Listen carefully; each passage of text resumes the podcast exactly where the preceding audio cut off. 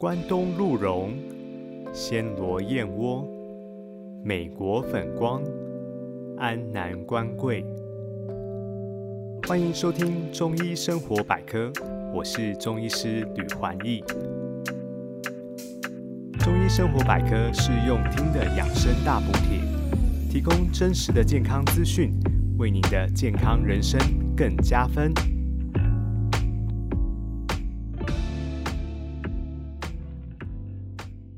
你曾经喝过药草味浓厚的青草茶吗？清凉又退火的青草茶，在台湾各处的市场与庙宇附近可以找到它们的踪迹。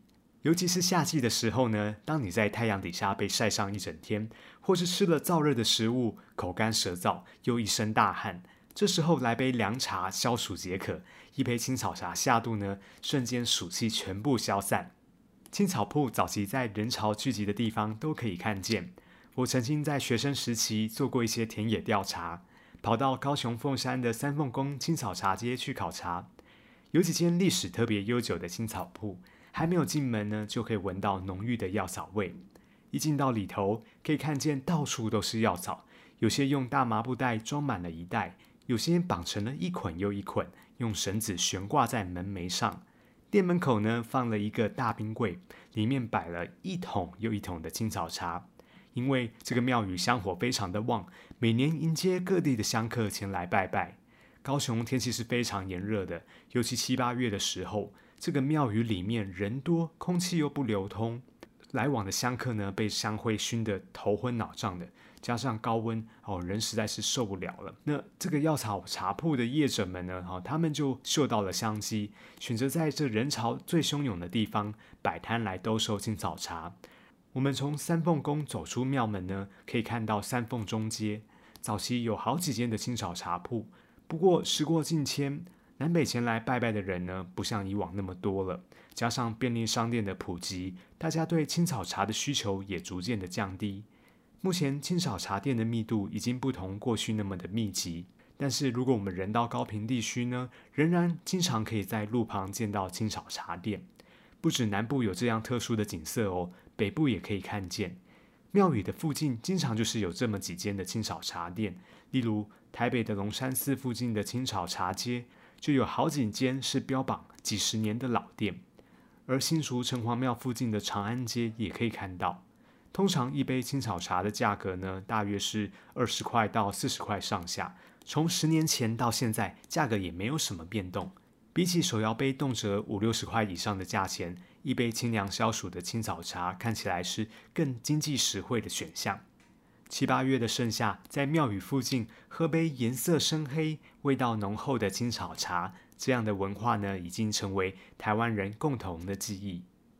我曾经访问过一些中医的前辈，还有我自己家里面的长辈。了解到台湾早期的医药环境啊，并不发达。民国早期呢，民众生病，有些人会去青草店请人抓药。假如某间青草店治病的口碑特别好，里面的抓药师傅呢，还会被人冠上一些称号，例如不穿鞋的恰卡仙，好年纪轻的叫做英阿仙，好或者冠以地名像是淡水仙。好，当时呢，这个医院诊所还没有那么的普及，大家自己煎煎药草来喝呢，是一个常态。老一辈的人甚至会认为说，啊，比起西药，青草药具有更全面的养生功效。在台湾许多乡间就医没有那么方便的地方呢，将台湾本土的草药煎煮饮用，仍然是当地长者改善身体病痛的选择。台湾本土的中草药种类非常的多，经过辨识加上经验的累积，其实有一些民间的草药呢，对一些特定的疾病真的有快速的疗效。例如像中暑啊、火气大引起的牙痛啊，或便秘等等。但是呢，现在医药已经非常发达了，大多数的疾病呢，建议还是找有执照的医师，对自己的健康才比较有保障。尤其是一些需要定期追踪的慢性疾病，或是骨关节炎呢，务必要寻求专业的医师协助，以免耽误了病情。青草茶也有许多俗称，像是百草茶、凉茶、苦茶。一般用作青草茶的药材，据考察有两百多种，而常用的药材呢有一百种。各家青草茶铺的组成和比例都不相同，但是，一般最常看到的共同药材大概有六种，分别是咸丰草、黄花蜜菜、鱼腥草、万点金、车前草、凤尾草。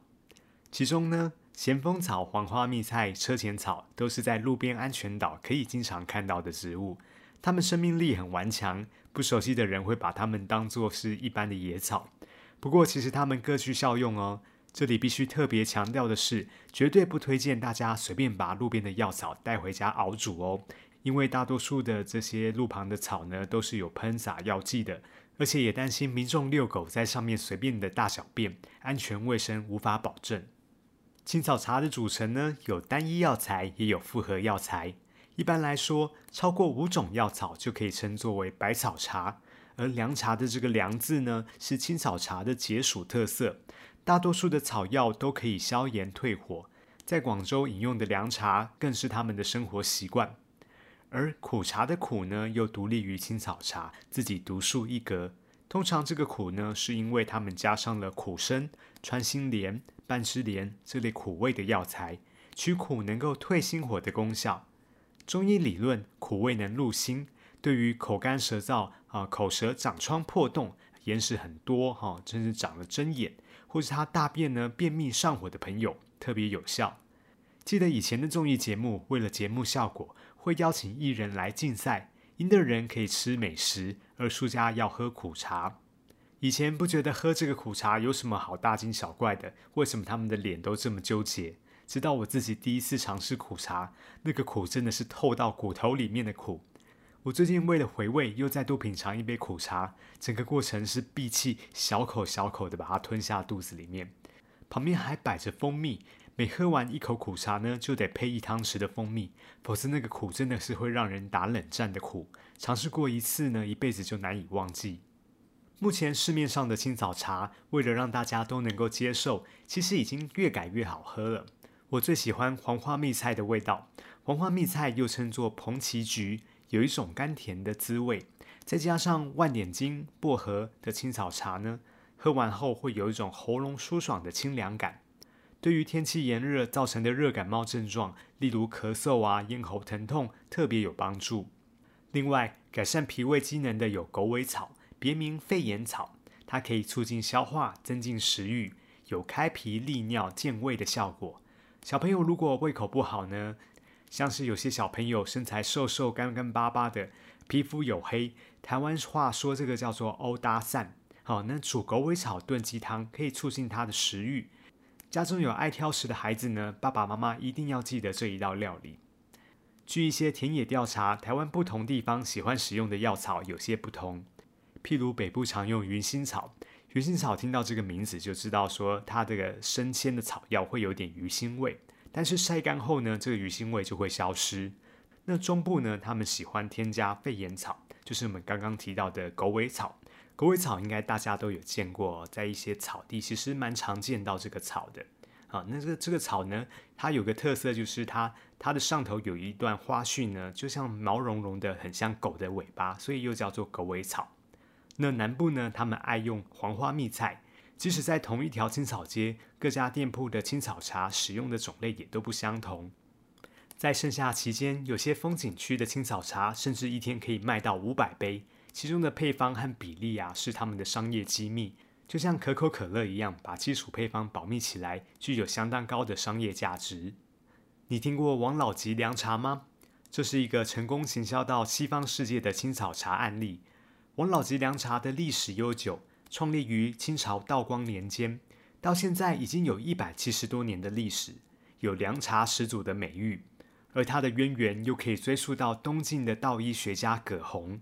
葛洪在中国南方研究了各种专治温热病的医药，他遗留下来的医学专书呢，和历代温热病医学家累积的经验，成就了凉茶它背后深厚的文化内涵。王老吉凉茶最初的配方出自一位叫做王泽邦的中国南方人，他的乳名叫做阿吉。阿吉的祖辈呢是以上山采药医治疑难杂病为生的，所以呢，阿吉也传承了这样的一个传统。他也带着他的三个儿子上山去采药，收集民间的经验用方。经过不断的整理尝试，最后研制了以金钱草、冈梅根等十味南方药草为主的凉茶配方。刚开始的时候呢，是给来求诊的患者饮用的，可以消暑退火、开胃止渴。但是后来呢，专门前来求饮用凉茶的人越来越多，于是，在清朝道光八年的时候呢，阿吉在广州开设了第一家王老吉凉茶店，专门兜售大碗的凉茶。因为他的凉茶凉而不寒，味道苦却又会回甘，男女老少都很喜欢，而且价格很便宜，所以光顾的人非常的多。首先店经营了十二年以后呢，他的三个儿子又在广州开了三家分店，并开始用前开店后工厂的形式呢来生产王老吉凉茶。不但卖一碗又一碗的凉茶，也兼卖茶包。就这样名声越传越广。在清朝鸦片战争以后呢，许多老广州人漂洋过海到了世界各地，也把凉茶文化也带到了海外。一八九八年，梁启超到海外考察的五年时间，在他的游记中记载，有些西方人爱好尝试中医药，很多当地的华人因为经营药草而致富。王老吉凉茶在当时的广东一碗才铜钱两文而已，但是在西方呢，却用一碗五块钱、十块钱美元来贩售。梁启超就见证了凉茶文化拓展到美国的历程。到了今天，许多华侨和港澳人士呢，仍然有饮用凉茶的习惯。王老吉凉茶在现代也已经以易开罐的形式工业化生产了，就像中国的可口可乐一样，是专营青草茶的经济奇迹。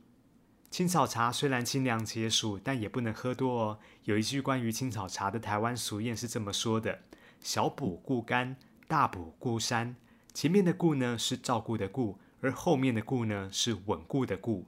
安稳的躺在山里面了，说的就是喝多了反而身体出了状况，可能是会被抬上山的。身体虚寒体质或是容易腹泻的朋友，饮用要适量。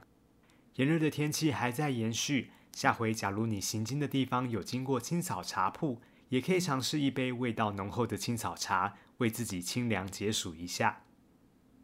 今天的节目到这边进入了尾声。如果你喜欢我的内容，请记得帮我留下五星评价，并把这些健康资讯呢也分享给你最珍爱的亲朋好友。中医生活百科，我们下次见喽，拜拜。